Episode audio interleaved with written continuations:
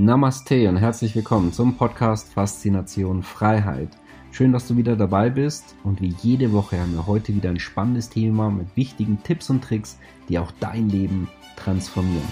Mein Name ist Thorsten Wittmann und ich bin internationaler Finanzautor, Speaker, Selfmade Multimillionär und Gründer einer der größten Geldcommunities im deutschsprachigen Raum. Und jetzt lass uns loslegen. Kritiker sagen, dass dieses neue Gesetz eine Art Ermächtigungsgesetz ist und dass die EU zukünftig alles zensieren kann, was ihnen nicht mehr passt und sogar Demonstrationsabsprachen auf Social Media unterbinden werden können, ja, und sogar ganze Social Media Kanäle lahmgelegt. Hm, das sehen wir uns heute mal als Thema in Faszination Freiheit, was dort dahinter steckt. Eine möglichst neutrale Aufnahme. Am Schluss werde ich auch meine persönliche Meinung dazu weitergeben. Ja, ist es wirklich so, dass das neue Wahrheitsministerium nach George Orwell in zukünftig in der EU entscheidet, was richtig und was falsch ist? Ja, dass das, was nicht korrekt ist, wird gelöscht von den Plattformen, werden User gebannt und vielleicht sogar strafrechtlich verfolgt. Ja, das klingt schon nach einem dicken Hund. Ja, es gibt auf jeden Fall Neues von der EU und vielleicht nicht so viel Gutes für die Freunde der Redefreiheit, denn ein extrem umstrittenes Gesetz ist seit dem 17. Februar aktiv. Und das sehen wir uns doch jetzt mal an. Und zwar, ich spreche vom Digital Services Act, kurz DSA. Und das ist am 17. Februar in Kraft getreten. Und mit diesem DSA müssen digitale Anbieter, also wie YouTube, Facebook etc., das sind die bekanntesten Vertreter, gegen Fake News, also was eben nicht der Wahrheit entspricht, sowie Hass und Hetze vorgehen. Ja, und auch darauf achten, was den EU-Werten entspricht, also Ideologien. Das Ganze gilt übrigens auch schon für Plattformen mit mehr als 45 Millionen Usern. Das heißt, Facebook und YouTube beispielsweise, Instagram etc., die sind schon längst davon betroffen und ab sofort eben auch Plattformen mit weniger als 45 Millionen Usern. Die Politik, sie feiert es, wie beispielsweise auch die FDP-nahe Friedrich-Naumann-Stiftung, die sich freut, das große EU Bollwerk gegen Hass und Hetze im Netz. Denn illegale Inhalte sollen zukünftig schneller und effektiver von den Plattformen entfernt werden. Das klingt doch super. Es aber nur die Frage, was ist denn eigentlich illegal und wer entscheidet das? Ab wann ist etwas illegal und was nicht? Und auch bei welchen Themen ist es denn illegal und bei welchen nicht? Nachher dazu gleich ein paar konkrete Beispiele. Dass es missbraucht werden kann, ist klar, weil es einfach sehr, sehr schwammig formuliert ist. Ja, der Clou und auch ein sehr geschickter Schachzug übrigens seitens der Behörden und der EU-Kommission, denn für die Durchsetzung des Rechts sind halt hier nicht die staatlichen Behörden und vor allem Gerichte verantwortlich, sondern private Anbieter werden haftbar gemacht. Und zukünftig können Inhalte auch gemeldet werden direkt an die EU. Ja, wir werden hier ein neues Bürokratiemonster ganz klar sehen, denn jeder Mitgliedstaat ist dazu verpflichtet, behördliche Meldestellen einzurichten, die dann eben gegen Anbieter vorgehen und Bußgelder verhängen. Es wird also mehr und mehr überwacht seitens der EU und die können es dann direkt sehen und lesen, was wer wie schreibt. Und das eben sogar aus der Bevölkerung heraus. So wie damals halt in der DDR. Das Denunziantentum wird gefördert. Und ich befürchte, dass eben auch gerade das, was eben nicht woke ist, dass das besonderen Anklang finden wird. Ja, was sind denn dann eigentlich Strafzahlungen? Was müssen die dann dafür zahlen? Und die können bis zu sechs Prozent des Jahresumsatzes gehen. Wir sprechen hier vom Umsatz. Das heißt, jetzt mal angenommen, die Hälfte vom Umsatz ist Gewinn, dann kann man rechnen, auf den Gewinn können das bis zu zwölf Prozent sein. Beispielsweise für ein paar Kommentare, die man ähm, nicht gelöscht hat. Was wird das bedeuten? Ja, die ähm, Digitalkonzerne werden sich sehr, sehr genau überlegen und vielleicht lieber zu viel löschen als zu wenig. Hm, kann man das so stehen lassen oder nicht?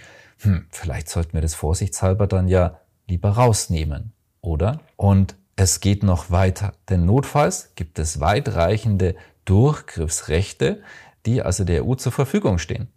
Plattformen sollen dann auch gänzlich abgeschaltet werden können. Aber hier beispielsweise Thierry Breton sagt, Digitalkommissar der Europäischen Kommission, wenn es hasserfüllte Inhalte gibt, Inhalte, die beispielsweise zum Aufstand oder zum Anzünden von Autos aufrufen, sind die Plattformen verpflichtet, diese zu löschen. Wenn sie dies nicht tun, werden sie sofort sanktioniert. Da ging es zum Beispiel um Ausschreitungen in Frankreich, in Paris, da brennen auch mal gerne Autos. Aber was bedeutet das denn? Jetzt mal angenommen, mal theoretisches Beispiel. Wenn die EU eine, eine sehr unschöne Politik machen würde, also jetzt einfach mal so in der Theorie. Und die Menschen würden dagegen aufbegehren. Was passiert dann? Da kann die EU sagen, hey, ihr dürft nicht gegen uns aufbegehren, beziehungsweise das ist ja schädigt die Demokratie und so weiter.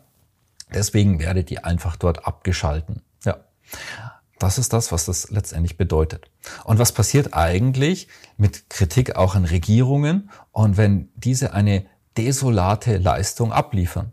Was passiert, wenn die falsche Partei unterstützt wird, die, die man vielleicht nicht haben will? Ja, was, wenn du die Meinung der WHO nicht teilst? Ne? Ja, früher oder später haben wir vielleicht die nächste Pandemie.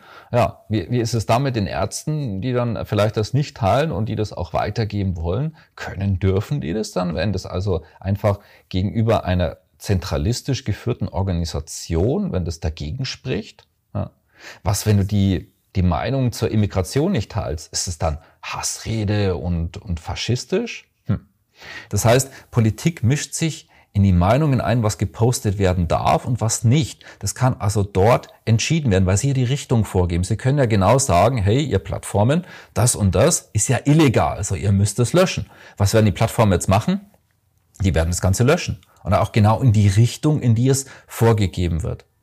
Muss das bereits jetzt alles sofort der Fall sein und in einer krassen Art und Weise? Nein, muss es nicht. Aber es kann jederzeit forciert werden und die breite Öffentlichkeit bekommt es nicht mit. Daher ist es für mich persönlich, also als jetzt vorweg, ich komme nachher noch zu meiner Meinung, ähm, aber für mich ist es ein Skandalsgesetz und dass es auch kaum kritisch diskutiert wird. Weil welche Folgen hat das Ganze? Einschüchterung der Menschen, Sie werden sich viel eher überlegen, hm, sollte ich jetzt da vielleicht lieber vorsichtig sein?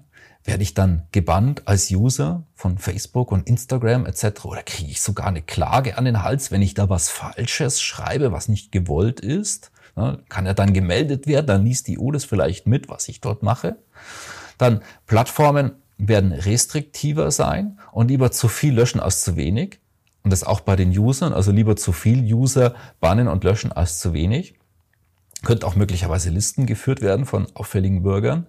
Ja, und das ist meine persönliche Meinung. Es ist ein Armutszeugnis der Politik. Wir können ganz klar sehen, die Politik hat Angst vor der Meinung der Menschen und manche dort vielleicht ungewollte Meinungen Mainstream werden könnten und so viel diskutiert. Es ist eine Einschüchterung an die Digitalkonzerne. Einschüchterung an die Bevölkerung, wie wir gesehen haben. Für mich geht es hier um Machterhalt und Ausbau. Es geht um Kontrolle. Es ist das Gegenteil libertärer Politik und ist sozialistisch geprägt. An sozialistischen Ländern haben es immer wieder gesehen, ja, dass es dass überwacht wurde, was die Menschen sagen und äh, dass die Bevölkerung immer mehr und mehr aufpassen musste. Was kann und darf ich denn letztendlich eigentlich sagen? Dann Demokratie schädigend, muss es auch nicht sofort sein, es kann es aber dann immer äh, strenger werden und, es, und dann eben auch, dass ungewollte Parteien dann benachteiligt werden oder indirekt dann ausgeschalten und es ermöglicht eine unglaubliche Kontrolle des Staates über Digitalkonzerne und die breite Masse bekommt es gar nicht mit. Von dem ein sehr wichtiges Video heute in Faszination Freiheit wie jeden Freitag. Ähm, also gerne weiterleiten unseren YouTube-Kanal abonnieren, das Glockenzeichen nicht vergessen für die Benachrichtigungen, vor allem auch für unseren E-Mail-Verteiler findest du unterhalb von dem Video und da gibt's jeden Freitag die Tippmail, da siehst du dann auch, was wir gerade drin haben und die reihenweise haben wir in der Regel fünf, sechs, sieben Community News, also unbedingt immer die Freitagsmail lesen. Ich freue mich auf dich nächsten Freitag wieder, dann herzlichst dein Thorsten Wittmann. Schön, dass du wieder dabei warst. Wenn dir der Podcast gefällt, erzähle gerne dein Umfeld davon, so dass auch dieses von den Inhalten profitieren kann. Und falls du es nicht schon gemacht hast, abonniere den Kanal, damit du künftig keine Folge verpasst und vor allen anderen informiert bist. Gerne kannst du uns auch einen Kommentar und eine positive Bewertung bei Apple Podcast dalassen. Bis zum nächsten Mal, dein Thorsten Wittmann.